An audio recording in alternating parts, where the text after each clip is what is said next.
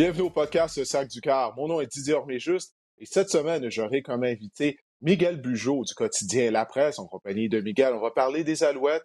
On sait, on connaît maintenant l'identité des adversaires des Alouettes lors du premier tour euh, des, matchs éliminatoires. Ce sera donc les Tiger Cats de Hamilton qui vont s'amener au stade de Percival de Molson dans le cadre de, la demi-finale de l'Est le 6 novembre. Et toujours en compagnie de Miguel, bon, on va faire le tour de ce qui retient notre attention du côté de la NFL.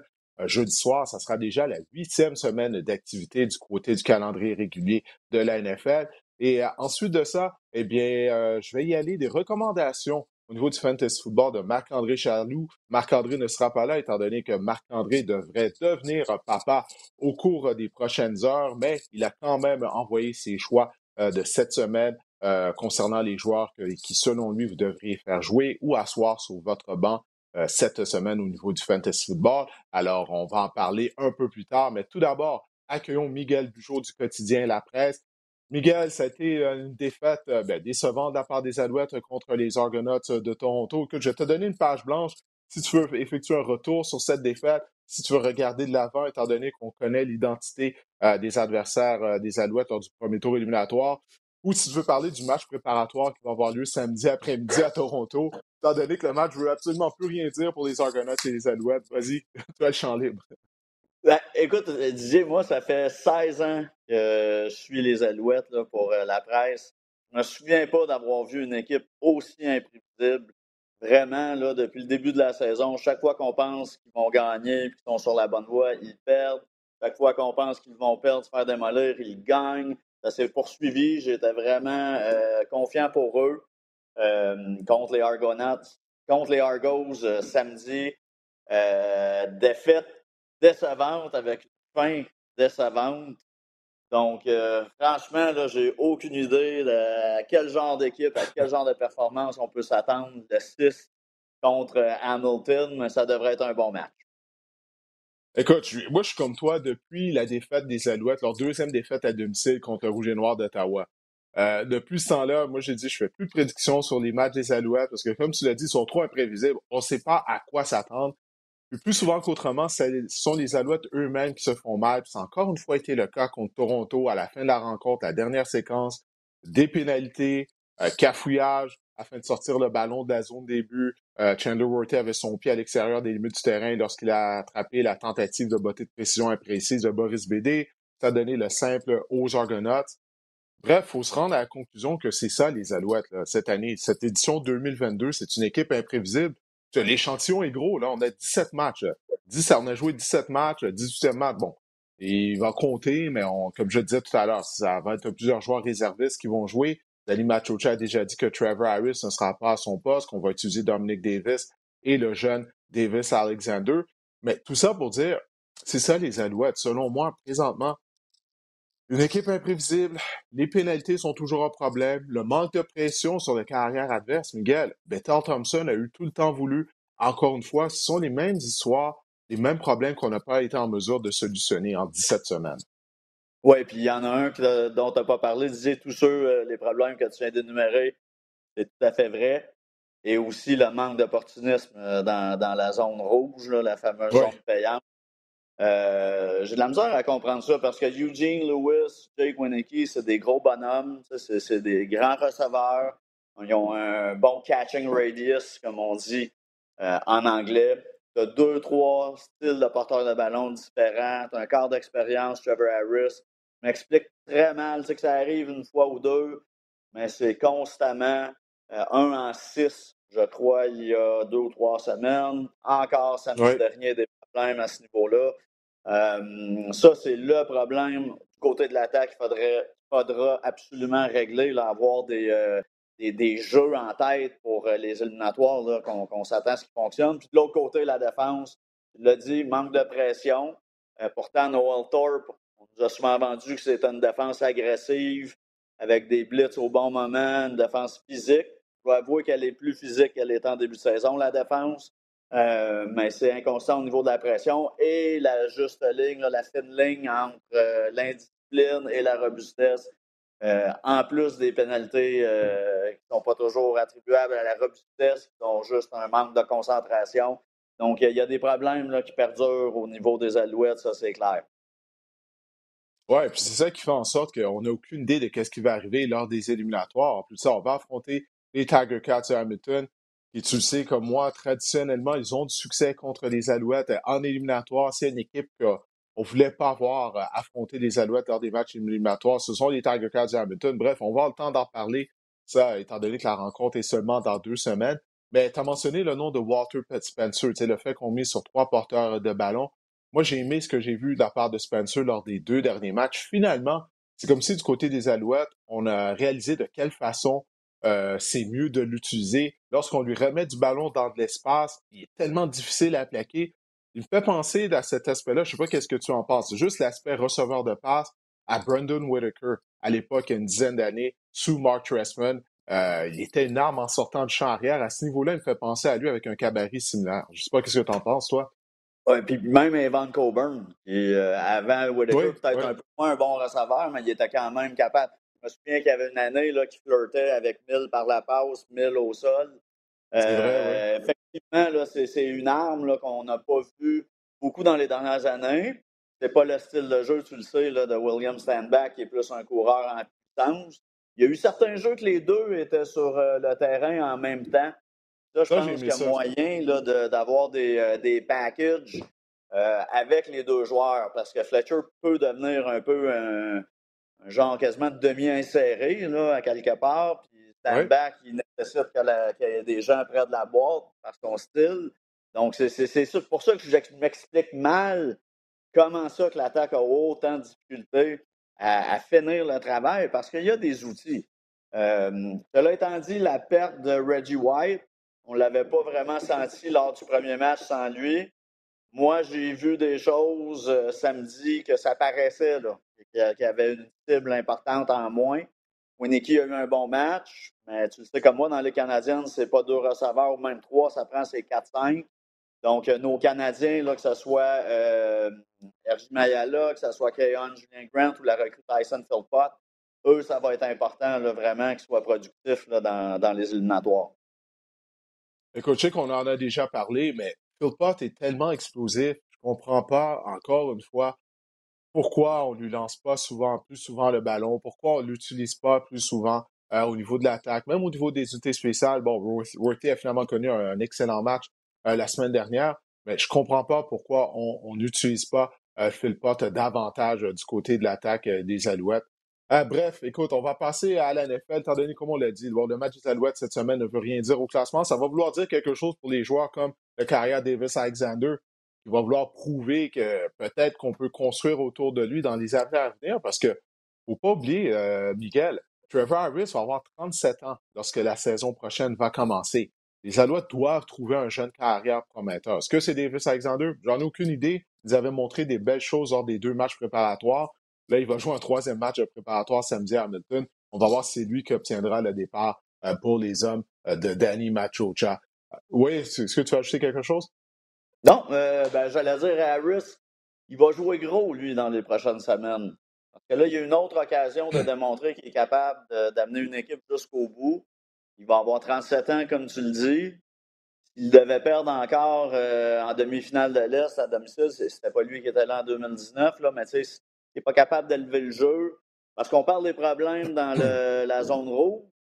Au bout de compte, ça revient un peu sur ses épaules à quelque part. Le, choix des jeux, ça c'est certainement ça a euh, une incidence, c'est bien évident. Mais Trevor Harris, au bout de compte, il faut qu'il trouve la façon de livrer quand ça compte. Ben, c'est très vrai ce que tu dis, Miguel. C'est tellement vrai parce que souviens-toi lorsqu'Harris jouait à Ottawa, il accumulait les perches par la passe. Mais qu'est-ce qui arrivait? On avait des ennuis qu'on avait près de la zone début. On se contentait de placement. Puis là, c'est ce qui se reproduit à Montréal dans l'uniforme des Alouettes. C'est un peu le même Trevor Harris qu'on avait vu euh, à l'époque avec le Rouge et Noir d'Ottawa. Écoute, encore une fois, au niveau des statistiques, c'est quoi? Il a obtenu plus de 400 verges euh, contre, euh, contre Toronto en fin de semaine. La, la, semaine d'avant également, il a été productif. Puis même le match à Montréal, lorsqu'on a été 1, 1 en 6 près de la zone début, si je me souviens bien, il avait passé pour plus de 300 verres. Donc ça, ça a été un thème récurrent au cours de sa carrière. Et l'autre thème récurrent, c'est comme tu le dis, lors des matchs importants, il n'est pas toujours à son mieux. L'année dernière, Hamilton, je pense qu'il avait été victime de trois échappées lors du match éliminatoire. Alors oui, on va devoir surveiller la performance du carrière partant des Alouettes le 6 novembre lors de la demi-finale de l'Est. Écoute, parlons NFL, parce que là, c'est une saison qui est à tous les ans, on dit Ah, c'est une saison folle. À chaque semaine, on dit Ah, il y a eu des matchs de fou. Mais là, j'ai de la difficulté à comprendre qu'est-ce qui se passe. On dit que les Alouettes sont imprévisibles. Du côté de la NFL, sur 32 équipes, je pense qu'il y en a au moins, euh, écoute, là, 28 euh, qui sont imprévisibles, minimum. Je mets au défi de trouver six bonnes équipes dans la NFL en ce moment. Les Patriots sont perdus contre les Bears. Les Bucks sont perdus contre les Panthers. Cette année, rien qu'on pense. On parle toujours de la parité du côté de la NFL, mais cette année, c'est un peu plus la médiocrité. Je ne sais pas qu'est-ce que tu en penses avant qu'on parle de sujets spécifiques, mais c'est pas comme si c'était du bon football auquel on assistait à chaque match. Non, pas toujours. C'est pas Bills contre Chiefs à toutes les semaines. Non. Euh, ça, c'est évident. Mais moi, ce qui m'a euh, frappé, c'est on attendait, il y a eu des carrières, Roethlisberger, euh, les Manning, Breeze. Il y en avait qui étaient encore productifs, mais là, on sent vraiment que c'est la fin. Ça semble réglé dans le cas de Matt Ryan. Russell Wilson, ça ne va pas bien du tout. Et les deux plus grands là, des dernières 10-15 années, Brady 20 même, Brady et Aaron Rodgers. Donc, moi, ça, euh, c'est ce qui retient mon attention. Je ne m'attendais pas à ce que les quatre, leur jeu euh, chute à ce point-là. Bon, il y a des, facteurs atténuants, mais quand même. Ben justement, qu'est-ce qui se passe du côté des Packers euh, et des Buccaneers, Miguel? Pour moi, du côté des Packers, je crois que les problèmes qu'on a en attaque, ça, reflète le manque d'imagination de l'entraîneur-chef Matt Lafleur. Parce que Lafleur, je sais qu'il a eu des succès depuis qu'il est arrivé à Green Bay, mais quand il est arrivé, écoute, on s'entend là, c'était toute une équipe qu'on avait. Là, on a perdu devant Adams. Où sont les ajustements du côté de l'attaque de Green Bay, surtout lorsqu'on met sur deux excellents porteurs de ballon, Aaron Jones et AJ Dillon? C'est ces deux joueurs-là qui devraient être l'identité en attaque de Green Bay, étant donné qu'on n'a pas des bons receveurs pour épauler Aaron Rodgers. Qu'est-ce que tu penses de ça, de qu'est-ce qui se passe du côté de Green Bay? Je suis d'accord avec toi quand j'ai regardé le, box score après le match des Packers la semaine dernière et que j'ai vu le nombre de courses. Dylan, je pense que c'était 4. Puis Jones, bon, il a été un facteur par la passe. Euh, c'est inquiétant. Puis je me demande si c'est pas justement pour faire plaisir à Rodgers que c'est pas une équipe qui privilégie beaucoup le jeu au sol parce que ça devrait être ça. Il n'y a aucun doute sur ça. Moi, j'ai écrit lors des deux dernières éliminations des Packers avec Adam. J'ai écrit qu'il manquait un receveur à Green Bay pour aller jusqu'au bout. Parce que les équipes doublaient Adams. Et puis là, il n'y avait rien. L'année dernière, lors de l'élimination contre San Francisco, en excluant Adams, les alliés espacés des Packers, un catch pour moins de 10 verges, Lazare. Et puis même deux, contre les, les Buccaneers l'année précédente, on sentait que Rogers avait un peu de temps, mais il sortait Adams de l'équation, puis il n'y avait pas vraiment le deuxième receveur. Là, ils ont perdu Adams. Ils ont remplacé ça avec, ils l'ont remplacé avec Sammy Watkins, qui est souvent blessé encore cette année. Euh, c'est ça. c'est une euh, cible secondaire. Euh, il s'est blessé aussi. Je veux dire, ça n'a aucun sens que cette équipe-là paie Rogers 50 millions par année. La fenêtre, c'est maintenant. C'était lors des deux dernières années. Puis qui t'entête à avoir des receveurs de deuxième plan comme ça. Moi, je comprends rien dans ça. Puis ça, c'est l'organisation. Je ne sais pas si c'est Matt Lafleur, si c'est le DG, le président, mais c'est vraiment une mauvaise gestion. Puis le fait qu'il ait sacrifié des choix pour aller chercher Jordan Love, ça aussi, ça a fait mal. Donc, euh, mauvaise gestion selon moi. Tampa Bay, euh, on va en parler. Euh, je pense que là aussi, Gronk a pris sa retraite. Là, Cameron Braid se blesse. Ils ont des bons alliés à se passer, mais on le sait, Brady a toujours connu. les moments où il a connu le plus de succès, c'était avec Gronk, mais même avant Gronk, quand il y avait des alliés rapprochés de qualité et des, fameux slot receivers, ce qui n'est pas le cas en ce voilà. Et voilà, du côté de l'attaque de, des Buccaneers, c'est tellement vrai qu'est-ce que tu viens de dire, parce que Brady, qu'est-ce qu'il aime? Il aime lancer le ballon au milieu du terrain. Donc, tu lances aux ailiers rapprochés, aux demi-insérés, comme Julian Edelman à l'époque, comme Wes Walker, Troy Brown, si on remonte plus loin dans le temps, et avoir un porteur de ballon qu'on peut utiliser pratiquement comme un receveur de passe en sortant du champ arrière, que ce soit James White, Shane Vereen, si on remonte encore plus loin dans le temps, Kevin Falk, Où sont ces joueurs-là du côté de l'attaque euh, des Buccaneers? Il ne faut pas oublier que Chris Godwin a subi une grave blessure au genou l'année dernière. Généralement, ça prend deux ans afin d'être réellement rétabli de cette blessure-là. Il m'a pas l'air d'être le même Chris Godwin qu'on a vu euh, par le passé.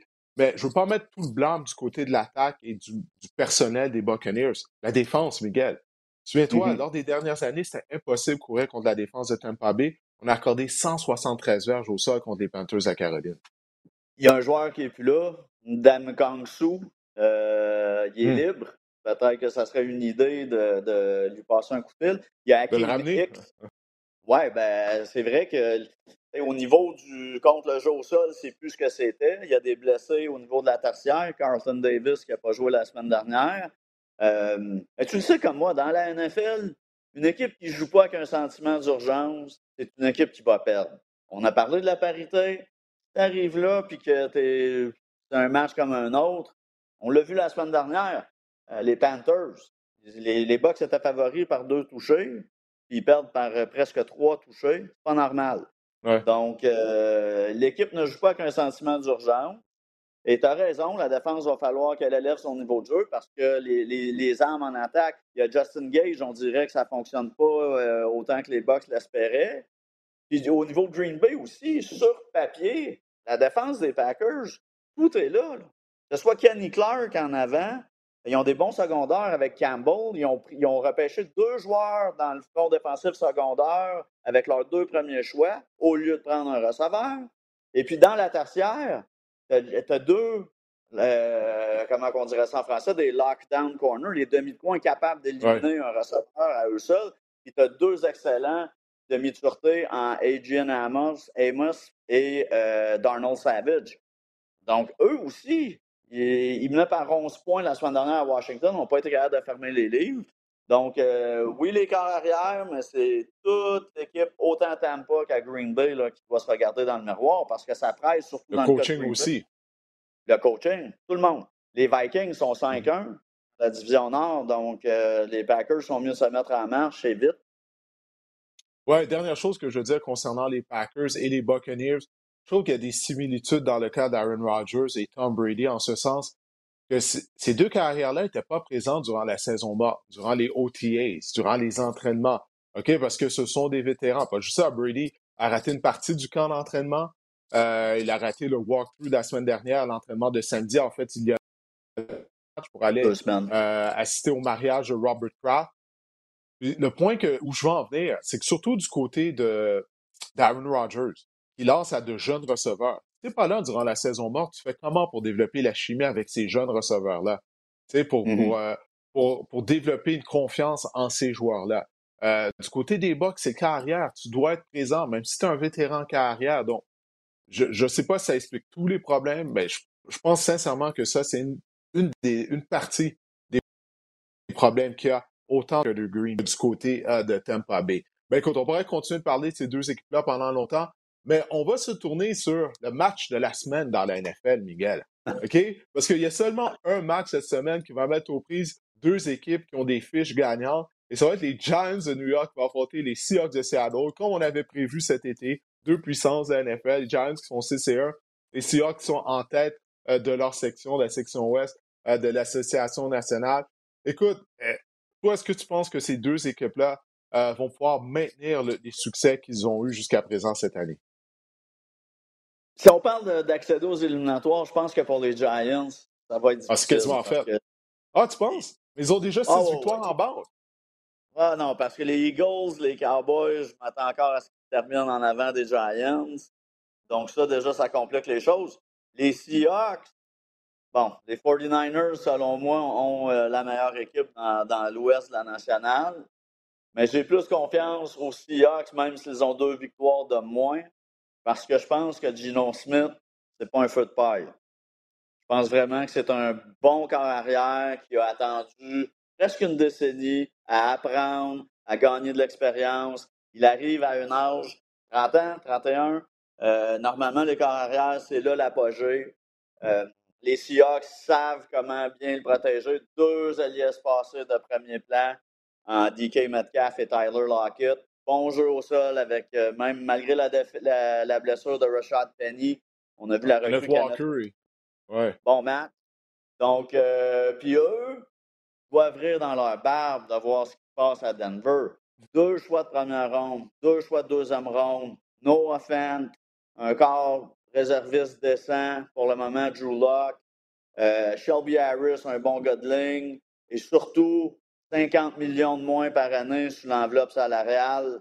Gino Lewis gagne, euh, pas Gino Lewis, euh, Gino Smith ne gagnera pas 50 millions par année, même si c'est un bon carrière. Donc, pour toutes ces raisons-là, les Seahawks doivent euh, se frapper dans les mains de ce qui se passe. Ah, écoute, si t'es le DG John Schneider, quand tu chef Pete Carroll, à tous les matins, tu te donnes une tape dans le dos. Là. Ils doivent se donner mutuellement une tape dans le dos quand ils se croisent dans les couloirs, dans le bureau. Parce que c'est vraiment beau qu'est-ce qu'ils ont accompli. On va voir, il reste encore beaucoup de temps à, la saison. Mais si tu regardes le, repêchage des Seahawks aussi, là, euh, pratiquement tous les joueurs qu'ils ont repêchés contribuent. Il semble que ça a été des bonnes sélections, que ce soit le demi-coin ultra rapide Tarek Woolen, Charles Cross au niveau de la ligne à l'attaque. On a mentionné le nom de Kenneth Walker, l'ancien de Michigan State, qui jusqu'à présent est sensationnel depuis que Rashad Penny euh, s'est blessé. T'as Kobe Bryant, l'autre demi-coin à mm. l'opposé de Woolen. Imagine-toi, ils ont repêché deux demi-coins partants dans le même repêchage. Puis les deux ont l'air vraiment d'être solides. Et en troisième et cinquième round, si je ne me trompe pas. Oui, oui, euh, exact. Oui, Woolen, c'est un choix de cinquième round. C'est ça. Parce que lui, là, il fait, son histoire ressemble étrangement à celle de. Richard Sherman. C'est un choix de cinquième round. Il est, rapide, mais il est grand aussi. Je pense qu'il est 6 pieds 3. Oui, oui, 6 3, 6 4. Un ancien receveur de passe aussi, comme Sherman. Exact. Donc, euh, non, très bon repêchage. Ils vont avoir plusieurs choix la saison prochaine. Puis je pense qu'ils ne seront pas obligés de forcer la note pour aller chercher un corps arrière.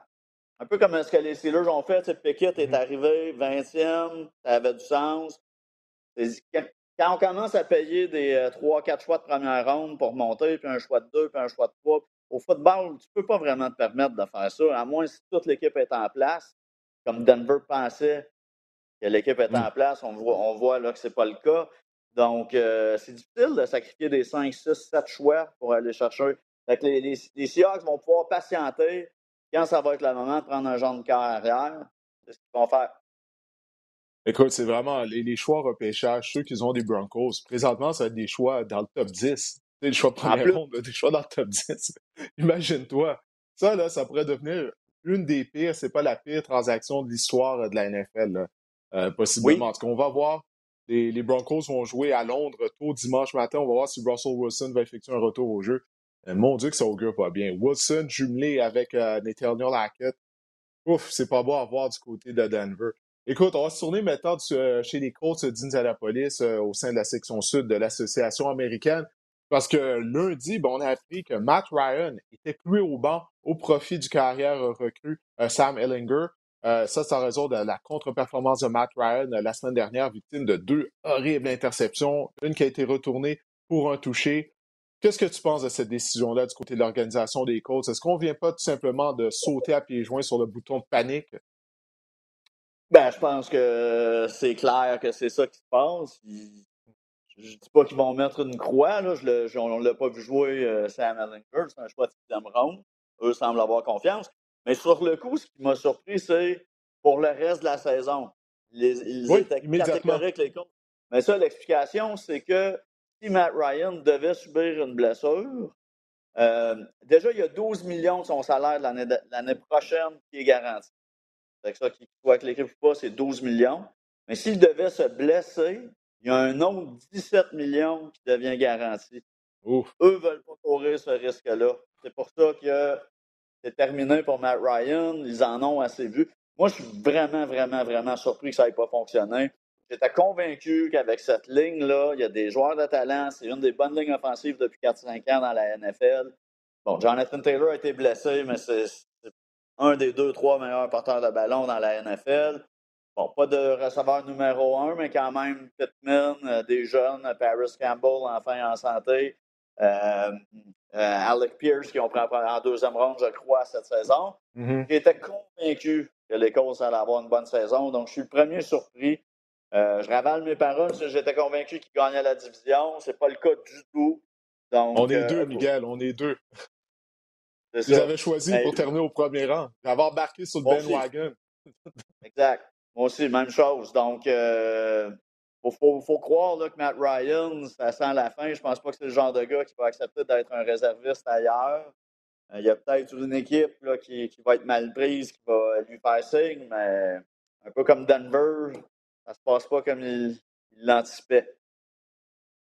Non, pas du tout. Écoute, ouais, non, t'as raison. Écoute, Hellinger, c'est un choix de, de, de sixième ronde, comme tu l'as dit, un produit de l'Université euh, du Texas. Euh, c'est une double menace. Il est plus mobile que Matt Ryan, donc peut-être c'est cet aspect-là qui fait en sorte qu'on a pris la décision. Il avait fait quand même de bonnes choses dans des matchs préparatoires, mais c'était des matchs préparatoires. Mais si on n'est pas en mesure de se replacer du côté d'Indianapolis, moi j'ai l'impression que ça, ça, va sauter à la fin de la saison. Euh, parce que le propriétaire Jim Mercy est vraiment pas content euh, de qu'est-ce qui se passe. Euh, écoute, c'est la cinquième année de suite qu'on a un carrière partant différent pour commencer la saison depuis la retraite de, Andrew Locke. Ça, ça aide pas, mais c'est vrai, la ligne attaque des Colts, pour moi, c'est une des unités qui est la plus décevante de la saison, depuis le début de la saison euh, dans la NFL. Mais je vais me faire l'avocat du diable. Comment, dans un match serré, encore de la semaine dernière a été serré, le match des Colts, comment ça, Matt Ryan, il tente 44 passes, puis je pense que Jonathan Taylor a couru seulement une douzaine de fois avec le ballon, alors que Taylor effectue un retour au jeu, qu'il était en santé. Le match est serré. C'est quoi cette recette-là? Avec la ligne à attaque, il y a des ennuis en termes de protection. Écoute, on est mieux d'utiliser Joe Sol et Jonathan Taylor pour épauler le, jeune Ellinger en fin de semaine. Hmm. Ben, la seule explication, Didier, c'est que Taylor était peut-être pas tout à fait rétabli et qu'il était plus là pour servir de, de decoy, mais effectivement, c'est un non-sens. 44 passes tentées. S'il était en santé, il pouvait porter le ballon plus que ce qu'il a fait. C'est vrai que c'est un non-sens. Ce gars-là devrait toucher au ballon au moins 25 fois par match lorsqu'on combine course et passe. Euh, mais c'est vraiment décevant. C'est nos. Euh, il y a des anciens alouettes qui sont là, dont Marcus Brady, le coordonnateur. Oui, au sein du groupe d'entraîneurs. Ryan Bratton, l'ancien receveur qui est rendu dans le groupe d'entraîneurs. Donc, je ne souhaite pas de, de, malheur, mais si ça ne se replace pas dans les. Euh, l'équipe, sur papier, les Titans ont perdu un énorme morceau en AJ Brown. Moi, c'est un de mes joueurs préférés dans la NFL. Euh, c'est une équipe qui a joué beaucoup de football aussi dans les dernières saisons. Il n'y a, pas de raison pourquoi les Colts ne gagnent pas cette division-là, ne mènent pas cette division-là. Donc, euh, match nul contre Houston. Euh, défaite, je crois, contre, non, contre Jacksonville. Je ne suis pas certain. Je pense qu'ils ont gagné ce match-là, mais là, ils ont perdu les deux matchs contre Tennessee. Vraiment, oui, donc, ils avaient perdu à Jacksonville, oui. Ils avaient perdu à Jacksonville aussi? À Jacksonville, oui. Donc, non, écoute, ça, ça, non, ça va vraiment pas bien du côté du Police. On va voir qu'est-ce que ça va donner. Écoute, il euh, n'y a pas de controverse des cartes du côté des Colts. Comme tu l'as dit, on a dit que Ellinger était notre homme jusqu'à la fin de la saison. C'est pas le cas à la Nouvelle-Angleterre. Les Patriots ont mangé une raclée. Ils ont subi une raclée aux mains des Bears de Chicago lundi soir. Écoute, si t'arrivais de Mars, là, si c'était sur la planète Mars depuis le mois de juillet, là, tu débarquais ici. Tu aurais cru que les Bears étaient une des meilleures équipes de la NFL, que Justin Fields est un des, meilleurs jeunes quarts de la Ligue. Un chapeau à Luke Getty, le collateur offensif. J'ai aimé euh, l'utilisation qu'il a fait de Fields. Il a vraiment mis en évidence ses jambes, que ce soit avec des jeux de course planifiés, en déplaçant la pochette, en le faisant lire seulement la moitié du terrain. Mais je veux qu'on parle des Patriots d'Angleterre, parce que là, il y a une controverse des carrières. Là. En Bailey Zappi et Mac Jones. Si tu es Bill Belichick, qu'est-ce que tu fais? Qui est ton carrière partant pour la prochaine rencontre? Ah, je pense qu'il n'y a pas le choix d'y aller avec Bailey Zappi pour le moment. ah oui? Euh, Pourquoi? Ben, si tu mets Mac Jones et que là, il y a des difficultés, euh, d'un, tu joues avec sa confiance. Deuxièmement, tu te peinture dans un coin. Là, en ce moment, c'est Zappi qui, ben, sauf les trois premières séries, c'est lui qui a joué dernièrement. Ça va bien avec lui.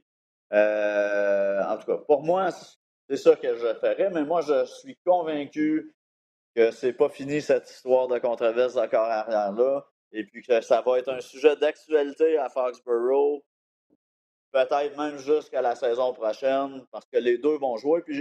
Je ne serais même pas étonné que Belichick utilise un système de deux corps arrière, pour être bien franc. Là. On voit ça dans la CFL plus souvent que oh. dans la NFL. Euh, S'il y a un entraîneur qui peut se permettre de le faire sans se faire euh, trop critiquer, c'est Belichick. Et puis, il serait capable, je pense, d'identifier qu'est-ce qu'ils font les deux de mieux que l'autre et de jouer avec ça. pense qu'on va voir les deux d'ici la fin de la saison. J'ai aucun doute que ce ne sera pas un jusqu'à la fin. Euh, ils sont en bonne position parce que les deux sont signés techniquement. S'ils prennent l'option pour la cinquième année ils les ont là, non seulement pour cette saison, ils les ont pour les trois prochaines, les deux.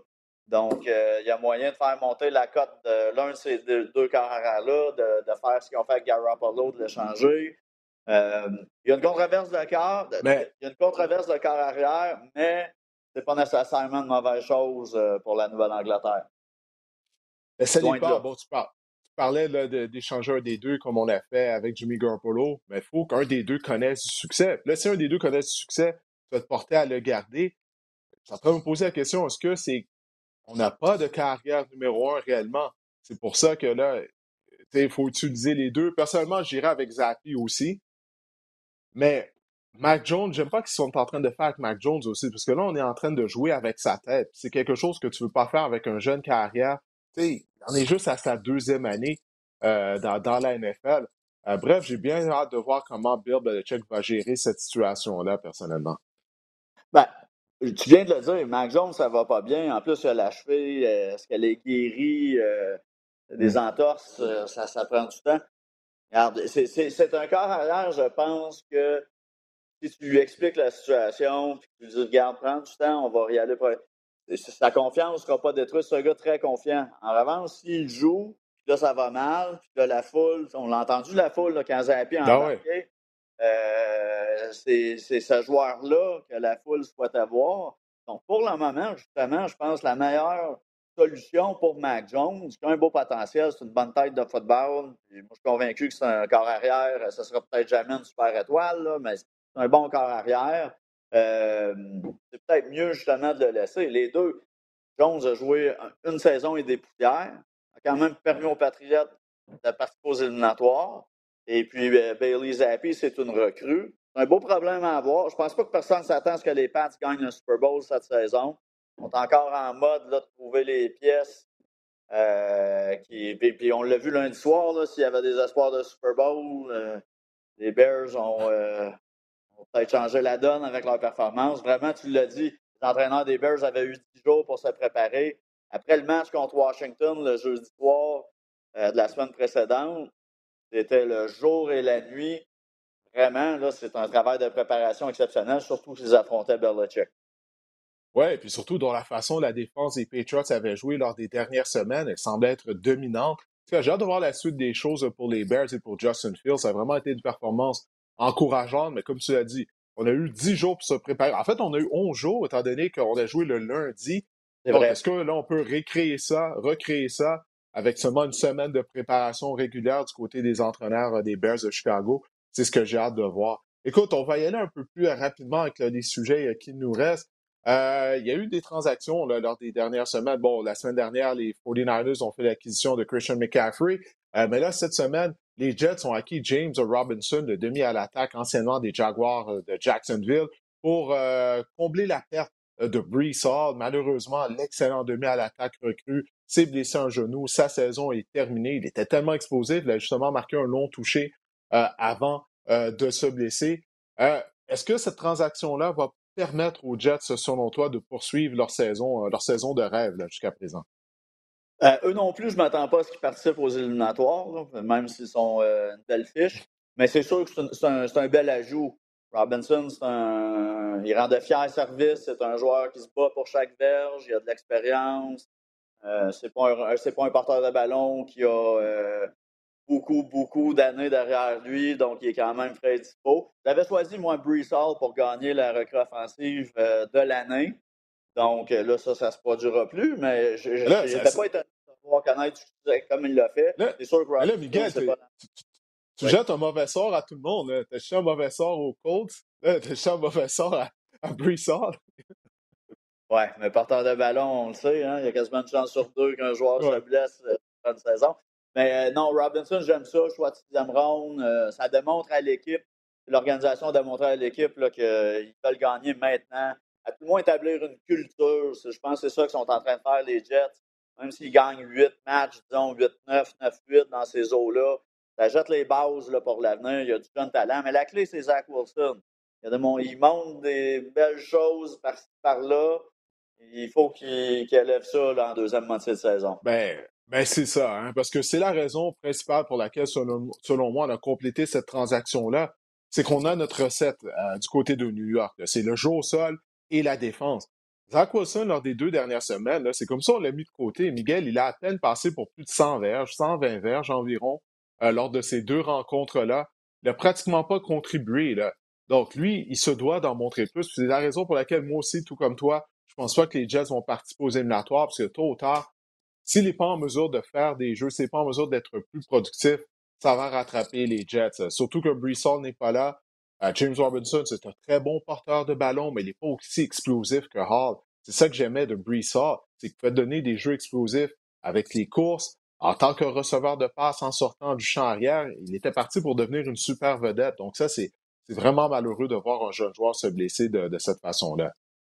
Absolument. Écoute, euh, maintenant. Vas-y. Oui, non, mais vas-y, tu voulais ajouter quelque chose sur le cas de Non, ben, je, suis d'accord avec toi. Là, des blessures comme ça, un porteur de ballon, c'est toujours euh, c'est triste parce que souvent, ils ne retrouvent pas. Ben, Saquon Barkley, les, les, cousins des Jets, des Giants, ça a pris euh, deux années. On avait parlé, je pense, lors de notre premier podcast là, en, septembre. Au mois dernier, oui. Vraiment étonnant qu'il rebondisse comme il l'a fait cette saison.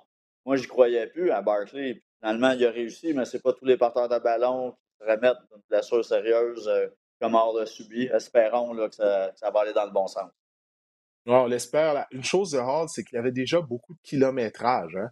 Euh, à la suite de sa carrière à Iowa State, il était, écoute, il était la pierre angulaire de cette attaque-là. On lui remettait le ballon 25 fois par match à toutes les rencontres pratiquement depuis sa première année. Donc, effectivement, c'est quelque chose à surveiller s'il sera en mesure de retrouver la forme à la suite de cette blessure les Lions de Détroit, Miguel, et les Jaguars de Jacksonville. On, avait, on espérait le mieux pour eux au cours de l'été. Ça a comme bien commencé. Là, c'est le retour à la normale. C'est same old Lions, comme on dit. Le retour des, Jaguars pitoyables. Qu'est-ce qui se passe avec ces deux équipes-là, en commençant par les Lions? Euh, les Lions, euh, c'est la deuxième année du programme de Dan Campbell. Il y avait un, un buzz avec lui lorsqu'il est arrivé première saison, euh, une équipe qui, donnait tout ce qu'elle avait. Le match à Dallas a vraiment été décevant. Eux aussi revenaient d'une relâche. En fait, les Bears n'ont pas de relâche. Mais bon, eux avaient eu deux semaines, un paquet d'erreurs en attaque. Jared Goff, on commençait à croire qu'il c'était peut-être la solution. Là, c'est en train de. Je pense pas que c'est cinq revirements à Jared Goff contre les, euh, contre les Cowboys. Exactement. Donc, les Lions, je, trouve ça plus décevant. Les Jaguars, 2-4, ne se sont pas fait écraser dans aucun de leurs matchs. Doug Peterson vient d'arriver. Lawrence joue un peu mieux. C'est un carrière qui n'a pas la meilleure. Euh, il est précis, mais je trouve que ses passes manquent de, de, de touche, comme on dit. En bon québécois, de, touch. Ouais, de doigté. Euh, souvent, c'est des missiles, euh, alors que ça devrait être un petit peu plus tu vois que son jeu n'est pas encore tout à fait où est-ce qu'il doit être. Mais je trouve ça moins inquiétant pour les Jaguars. Puis dans cette division-là, là, avec les déboires des Colts, en ce moment, on n'a pas le choix de, donner la, la pole aux, Titans et de croire que c'est eux qui vont remporter cette division-là. Mais les Jaguars sont pas loin derrière. Je pense qu'eux vont progresser, les Lions, à, 1-5. Ça s'enligne encore pour être une saison de 3-4 victoires. C'est très décevant dans leur cas. Si c'est le cas, 3-4 victoires encore, tu fais quoi avec Dan Campbell? Tout le monde l'aime en raison de sa personnalité, l'entraîneur-chef des Lions, mais ça, ça va prouver qu'il n'y a eu aucune amélioration en deux ans. Donc, est-ce que tu le congédies, tu emmènes un nouvel entraîneur-chef, tu essaies de trouver un nouveau carrière? Écoute, c'est vraiment décevant de voir qu'il n'y a pas plus de progression, euh, surtout après les trois, quatre premiers matchs lorsqu'ils avaient statistiquement la meilleure attaque de la NFL. Là, c'est le retour à la normale du côté des Lions. Oui, mais personnellement, je pense pas qu'il mériterait de. Il partait de loin avec cette équipe-là. Je pense qu'il mérite une troisième chance avec des, des, des, euh, des gestes plus agressifs de l'équipe durant la saison morte aussi. Euh, c'est pas une équipe là, qui a ajouté grand-chose cette année. Il y avait le deuxième choix, Aiden Hutchinson, en défense. Mais... quand tu es Détroit, c'est... les joueurs autonomes ne veulent pas signer avec les Lions aussi. Hein? quand l'équipe en arrache, c'est la même chose avec Jacksonville. C'est pour ça qu'ils ont dû surpayé Christian Kirk, qui tenait à avoir un receveur numéro un absolument. Puis là, ils ont sorti le, gros magot pour attirer Christian Kirk. Ça, c'est vraiment un cercle vicieux pour ces équipes-là là, qui sont enracinées dans la défaite. Parce que tu viens de le dire, Didier, elles sont obligées de verser plus d'argent. C'est des joueurs qui arrivent avec des méga contrats. Il euh, n'y a pas de standard à maintenir. L'équipe perd déjà depuis 10, 15, 20 ans.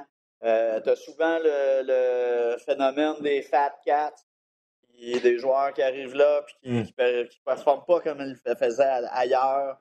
Donc, c'est difficile de sortir de, cet engrenage-là dans la NFL. Et puis, les Lions, effectivement, eux, s'ils veulent convaincre des joueurs de s'amener, ça va prendre soit un coup d'éclat, un premier choix au repêchage, corps arrière, ou un joueur qui accepte de venir là.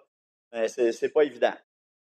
Oui, définitivement, définitivement pas. Puis la, dernière chose, je veux dire concernant les Jaguars, moi aussi, je suis, déçu des récentes performances de la part de Trevor Lawrence. Aussi, je trouve que certaines de ses passes sont raides, comme tu disais si bien, ça manque de doigté par moment. Tu sais, pour un carrière qu'on disait qu'il était le meilleur espoir depuis Andrew Luck, je m'attends en plus de sa part. Je m'attends en plus de sa part. Et Doug Peterson et ses paris en quatrième essai ou de, tenter de convertir de deux, des convertis de deux points quand c'est pas nécessaire, il fait mal à l'équipe par moment. Il fait mal à l'équipe, euh, tout comme Brandon Staley avec les Chargers. Ces paris-là, il faut que ça arrête à un moment donné. Il faut que ça arrête. On l'a vu avec les Alouettes en début de match, troisième et quatre. On décide de tenter de convertir le troisième essai. Là, on perd par un point à la fin de la, journée, alors que si on avait, mis le trois points en banque dès la première séquence, peut-être qu'on aurait gagné le match. Ça aussi, ça fait mal aux, Jaguars euh, régulièrement. Euh, écoute, euh, écoute, je ne peux pas t'avoir au podcast sans parler des Steelers. C'est un gros partisan, un fier partisan des Steelers. Je te donne une page blanche. Qu'est-ce que tu veux nous dire à propos des Steelers qui se sont inclinés à Miami dimanche soir? On a fait preuve de caractère, ça avait mal commencé tout de même, mais le résultat, ça a été une autre défaite.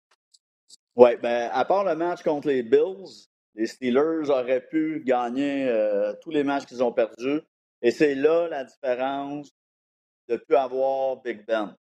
Il n'était plus un corps arrière capable de lancer 300-400 verges à chaque semaine, mais rendu au quatrième quart la saison dernière, euh, il est encore capable d'aller chercher des victoires. Les Steelers, dans les matchs qui se sont décidés par une possession depuis deux ans, ils ont la meilleure fiche de la NFL. Ça, c'est à cause de Ben.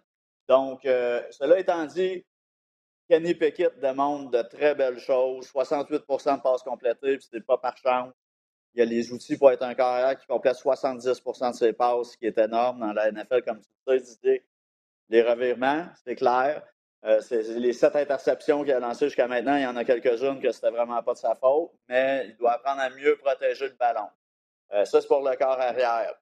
Au niveau coordonnateur offensif, c'est pas aider euh, Kenny Pickett, un corps recru, que d'y aller pour une course sur la première essai, une verge 2-9, une course, une verge 3-8. On voit ça beaucoup trop souvent. Ça, c'est vraiment. Euh, on, pensait que c'était Matt Canada, le coordinateur offensif, que son système, euh, qui a beaucoup de, de, motion derrière la ligne de mêlée, que les receveurs bougent, de, de courses avec les receveurs, tout ça. On pensait que c'était, ça cadrait pas bien avec un Ben Roethlisberger de 39 ans. Euh, mais là, là, il y en a des carrières mobiles. Chubisky, c'est quand même encore relativement mobile. Pickett aussi, puis ça fonctionne pas plus. Donc, du côté de l'attaque, tu as des bons receveurs. Cela étant dit, Deontay Johnson et Chase Claypool doivent en donner plus. Mais tu as George Pickens, euh, Pickett, Najee Harris, Pat Fryermuth, tu as des bons jeunes joueurs. C'est pas normal qu'ils marquent des points. Côté de la défense, moi, ça fait longtemps que je suis de ceux qui disent que le meilleur joueur défensif dans la NFL, c'est ex entre Aaron Donald et TJ Watt? À chaque semaine, je vois TJ Watt. chaque fois qu'ils ont besoin d'un gros jeu, c'est lui qui va le chercher. Euh, l'équipe a réussi 7 sacs la première semaine, 6 en 6 matchs depuis qu'il n'est plus là. Donc, euh, ça, hmm. c'est énorme. Je pense qu'ils ont une fiche là, de 1-9 ou 1-10 quand, quand TJ Watt ne joue pas. Ça change complètement la défense. Euh, gros, gros morceau. Là, c'est de voir est-ce qu'ils vont vendre. Les Steelers, c'est pas dans leur habitude. Non, la, la saison que Roethlisberger s'est blessé. Tout le monde s'attendait à ce que ça s'écrase. Puis on dit Ouais, ils ont échangé un choix de première ronde en retour de Minka Fitzpatrick. Ils ont fait le contraire de ce que tout le monde pensait qu'ils allaient faire. Ils ont quand même fini autour de 500. calendrier est nettement plus facile en deuxième moitié de saison. Là, à Philadelphie, les Eagles bien reposés. Donc, ils passent ce match-là 2-6. Est-ce que tu te dis, bon, on va avoir une grosse deuxième moitié de saison, puis on, y va comme normalement, ou est-ce qu'on échange un joueur comme Claypool?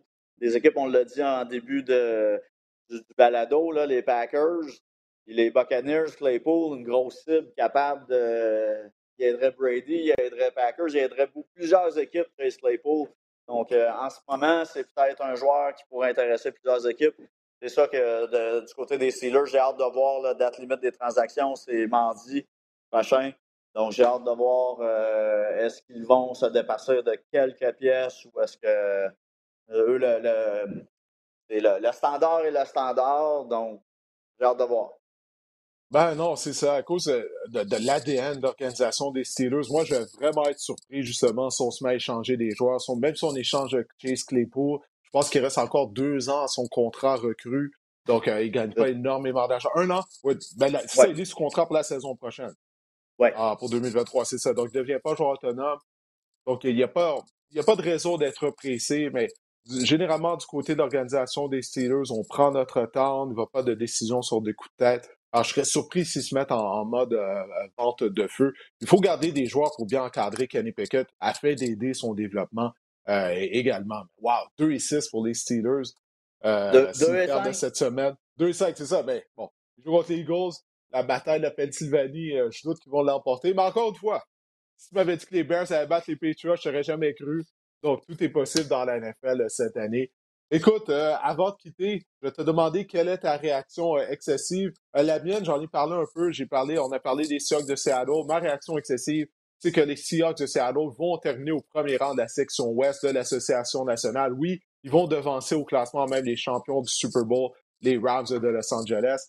Toi, de ton côté, quelle est ta réaction excessive? Ben écoute, c'est similaire à la tienne. Disais, moi, je pense que les Falcons d'Atlanta vont gagner leur division puis vont devancer les Buccaneers de Tampa Bay. Ouh, ça, encore plus surprenant. Ouais. Écoute, je suis allé voir le calendrier des deux équipes.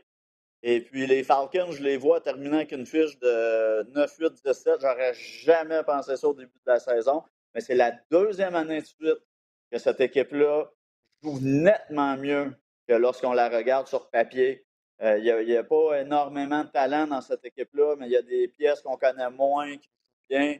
Et surtout, l'entraîneur-chef, dont le nom m'échappe, l'ancien coordinateur. Arthur Smith. Arthur Smith. Exact. Lui, Archer Smith, c'est magnifique le travail qu'il fait avec les Falcons d'Atlanta. Et si jamais cette équipe-là joue tout ça, si j'avais à voter, il y aurait mon vote pour l'entraîneur-chef de l'année. Écoute, j'aimerais ça être d'accord avec toi. J'aime tous les arguments que tu donnes, mais j'ai un nom, Marcus Mariota.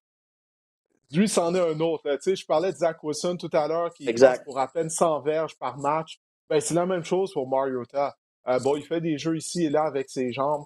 Euh, je ne sais pas si ça va être suffisant du côté de l'attaque euh, afin qu'on termine au premier rang, mais c'est une réaction excessive. Ce n'est pas une prédiction, il faut bien le, souligner, c'est une réaction euh, excessive.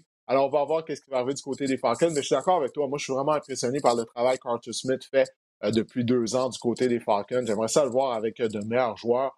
Parce que par la passe, on a Carl Pitts, on a Drake London qui a, eu quelques bons matchs en début de saison. Mais je sais que leur propriétaire au niveau du fantasy football s'impatiente parce qu'on passe pas beaucoup le ballon avec Marcus Mariota. On fait ce qu'on a à faire pour être compétitif, pour gagner des matchs, mais au moins on est dans la bonne direction avec Arthur Smith en tant qu'entraîneur-chef. Bref, Miguel, on va se reparler. Ouais, vas-y. Ben, J'allais juste dire que Cordarrelle Patterson devrait revenir au jeu. C'était la pièce angulaire de leur attaque aussi. Puis le calendrier, deux fois Caroline, les Saints à Atlanta, Washington. Et revoir ça, Didier. Oui, OK. écoute, c'est fort possible. C'est fort possible, Miguel, que les Falcons vont continuer de nous surprendre hein, durant le reste de la saison. Je ne vais pas te signer là-dessus, ça, c'est certain. Écoute, Miguel, ben, on va voir si nos réactions excessives vont se concrétiser la prochaine fois qu'on va se parler le mois prochain. Je remercie de ton passage au podcast. Ça fait toujours plaisir d'avoir la chance de se parler de football on a passé un peu plus de temps que prévu. Euh, ben, écoute, il faudrait qu'on se parle plus qu'une fois par mois de ce qui se passe dans la NFL. On en avait beaucoup à dire, je pense. Écoute, porte-toi bien, fais attention à toi. Puis, euh, ben, écoute, on va se croiser soit l'entraînement des Alouettes au cours des, des prochains jours. Merci Didier. À bientôt. Salut là. Alors, Miguel Bugeaud, journaliste sportif au quotidien La Presse. Toujours un plaisir d'avoir Miguel euh, au podcast. Comme vous le voyez, il connaît très bien son football, que ce soit de la Ligue canadienne, de la NFL. Ça fait près de deux décennies euh, qu'il couvre justement le football euh, au quotidien à La Presse. Alors, merci à Miguel.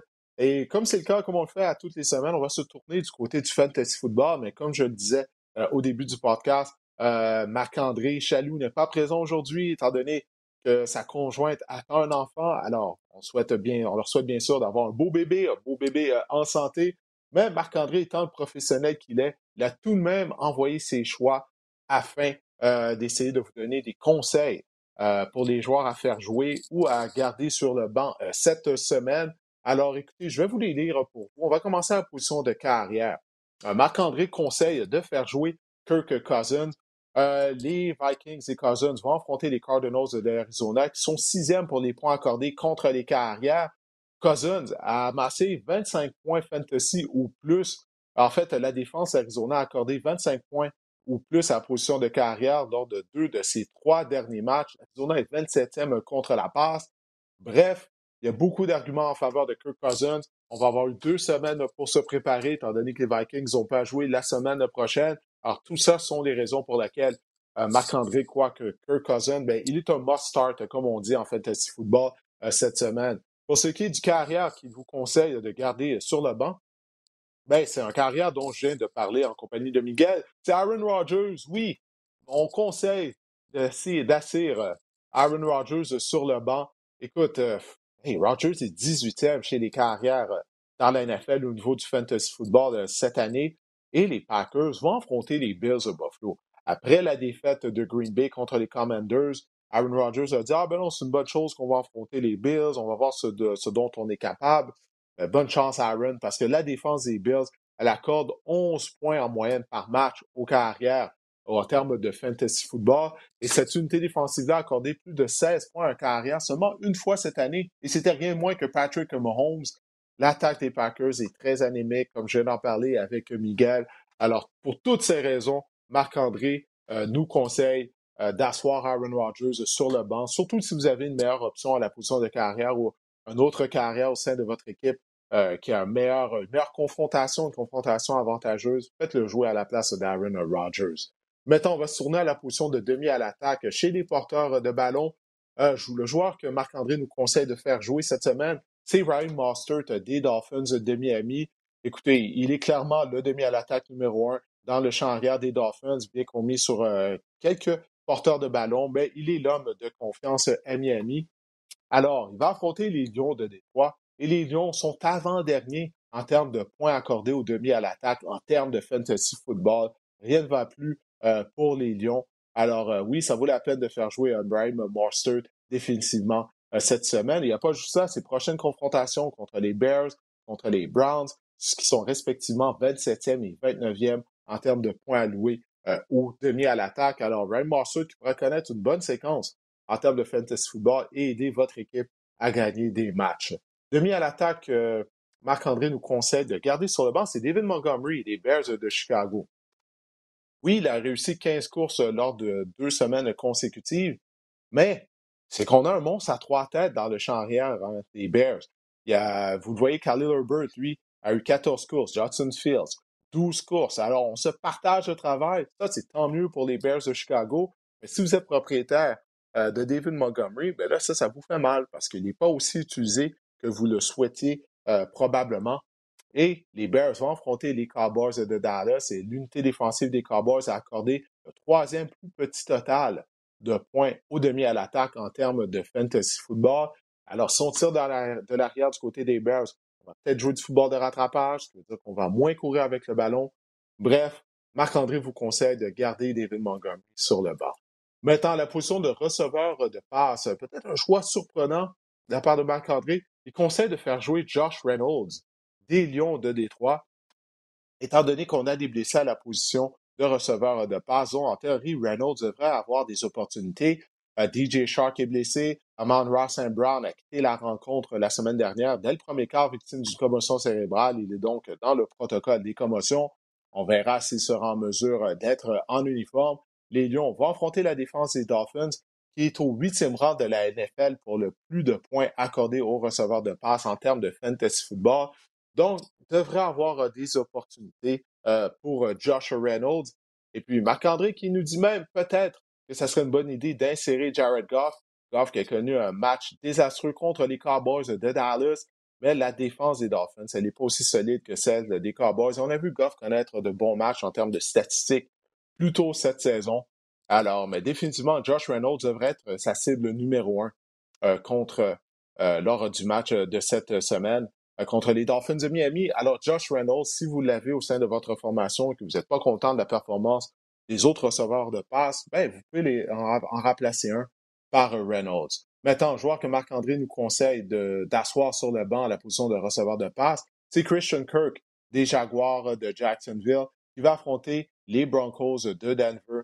Denver euh, possède la meilleure défense contre les receveurs euh, en termes de fantasy euh, football. Et donc, Christian Kirk a gardé sur le banc. Et chez les ailiers rapprochés, oui, on a quelques problèmes avec les tableaux, mais on va aller, on va passer à la position d'ailier rapproché. On va aller chez Irv Smith, fils. Alors, Marc-André nous conseille de le faire jouer si, si vous l'avez au sein de votre formation. On sait qu'il n'y a pas tant d'ailiers rapprochés que ça qui sont très productifs depuis le début de la saison. Smith et les Vikings vont croiser le fer avec les Cardinals de l'Arizona et les Cards sont l'équipe qui a accordé le plus grand nombre de touchés aux ailiers rapprochés cette année. Alors ça, ça vaut la peine définitivement d'insérer Smith dans votre formation partant. Euh, Joan Johnson, la semaine dernière, qui est un ailier rapproché, a inscrit euh, deux touchés jeudi dernier. Ça, c'est l'ailier rapproché des Saints. C'était contre la défense des Cardinals euh, de l'Arizona. Et depuis la semaine 2, bien, Earl Smith, euh, fils, a été ciblé euh, plus de cinq fois par rencontre depuis la deuxième semaine d'activité. Donc, clairement, il fait partie intégrale du plan de match en attaque des Vikings et qu'il est des cibles favorites. Il a la confiance de Kirk Cousins. Alors, Earl Smith, euh, fils, oui, à la position d'ailier rapproché, à faire jouer cette semaine. Et quel est l'ailier rapproché qu'on vous suggère de garder sur le banc selon Marc-André Chaloux? Ben, il s'agit de Dawson Knox euh, des Bills de Miami.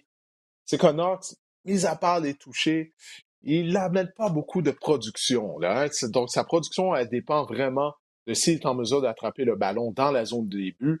Euh, comme on le voit ici sur le tableau en termes de verges gagnées, sa meilleure production en un match a été seulement de 41 verges depuis le début de la saison.